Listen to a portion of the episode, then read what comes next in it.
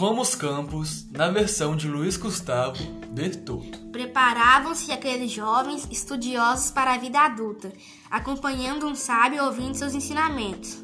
Porém, como fizesse cada dia mais frio, com o adiantado do outono, deles se aproximaram e perguntaram: Senhor, como devemos vestir-nos?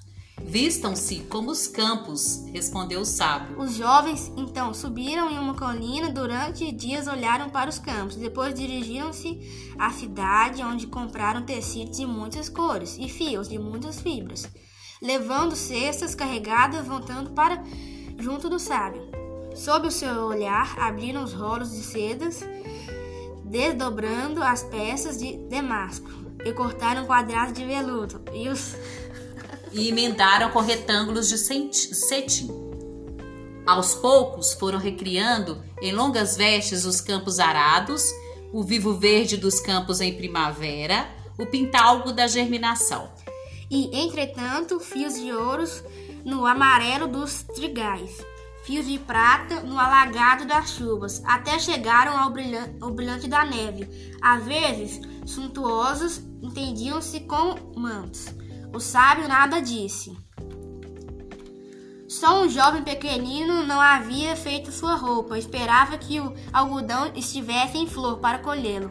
Enquanto teve os tufos, os fios e quando teve os fios, os torçou, os teceu, depois vestiu sua roupa branca e foi para o campo trabalhar.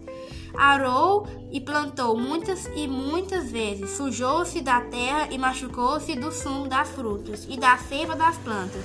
A roupa já não era branca, embora a lavasse no regato. Plantou e colheu. A roupa rasgou-se, o tecido punhou-se. O jovem pequenino emendou os rasgões com fios.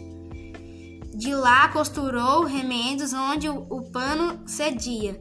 E quando a neve veio, prendeu em sua roupa mangas mais grossas para se aquecer. Agora, a roupa do jovem pequeno era de tantos pedaços que ninguém poderia dizer como havia começado. E, estando ele lá fora, uma manhã com os pés afundados na terra para receber a primavera, um pássaro confundiu com o campo e veio postar no ombro. Ciscou-lhe ciscou entre os fios, sacudiu as penas, depois levantou a cabeça e começou a cantar. Ao longe, o sábio que tudo olhava sorria.